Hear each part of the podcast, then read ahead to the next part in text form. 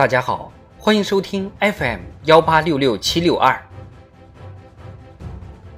庆祝中国共产党建党一百周年，奋斗百年路，启航新征程，数风流人物，用生命践行立下的誓言。蔡和森。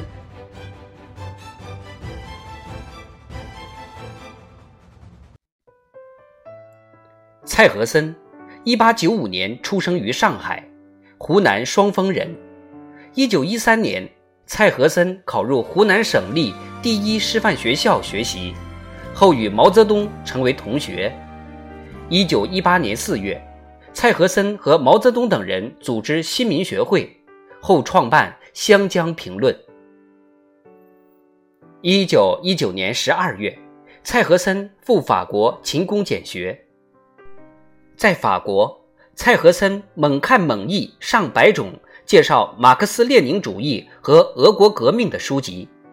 蔡和森认为，要救国救民，要走俄国十月革命的道路，就必须建立一个革命政党。他与陈独秀和毛泽东通信探讨建立共产党的问题，对党的性质、指导思想等问题提出了正确的主张。成为提出中国共产党名称的第一人。留法期间，蔡和森在勤工俭学的学生中宣传马克思主义，三次领导留法勤工俭学学生的革命斗争，与周恩来、赵世炎等一起筹组中国共产党旅欧早期组织，是法国支部的创始人之一。一九二一年十二月，回国不久的蔡和森加入中国共产党。一九二二年七月，蔡和森在党的二大上当选为中央委员，负责党的宣传工作。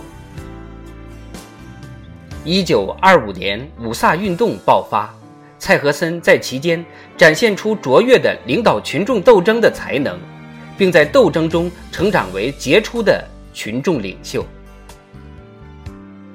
在一九二七年五月举行的中共五届一中全会上，蔡和森当选为中央政治局委员、常委，随后兼任中共中央秘书长。在党的八七会议上，蔡和森支持毛泽东的正确意见，为党确立土地革命和武装反抗国民党反动派的总方针起了重要作用。一九二八年，在党的六大上。